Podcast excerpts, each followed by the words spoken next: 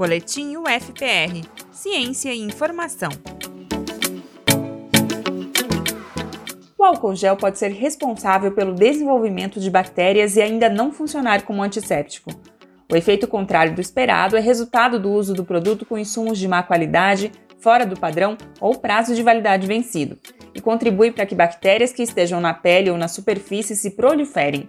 O alerta vem de uma pesquisa da UFPR que confrontou marcas de álcool gel com espécies de bactérias comuns na microbiota das mãos.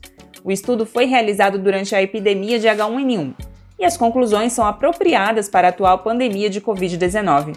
A Anvisa, Agência Nacional de Vigilância Sanitária, recomenda que o álcool gel seja produzido conforme as diretrizes traçadas nacionalmente. Quanto mais próxima a fórmula for da recomendada, mais confiável é o uso. Quando utilizamos um álcool de boa qualidade na pele, o produto atua como agente antisséptico, diminuindo a quantidade de microrganismos como bactérias, fungos, protozoários e vírus presentes. Em superfícies, é um agente de desinfecção que reduz ou inativa a carga microbiana.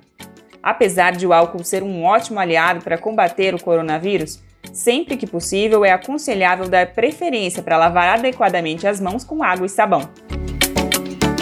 Quer saber mais sobre o assunto? Leia a notícia completa no link que está na descrição deste episódio.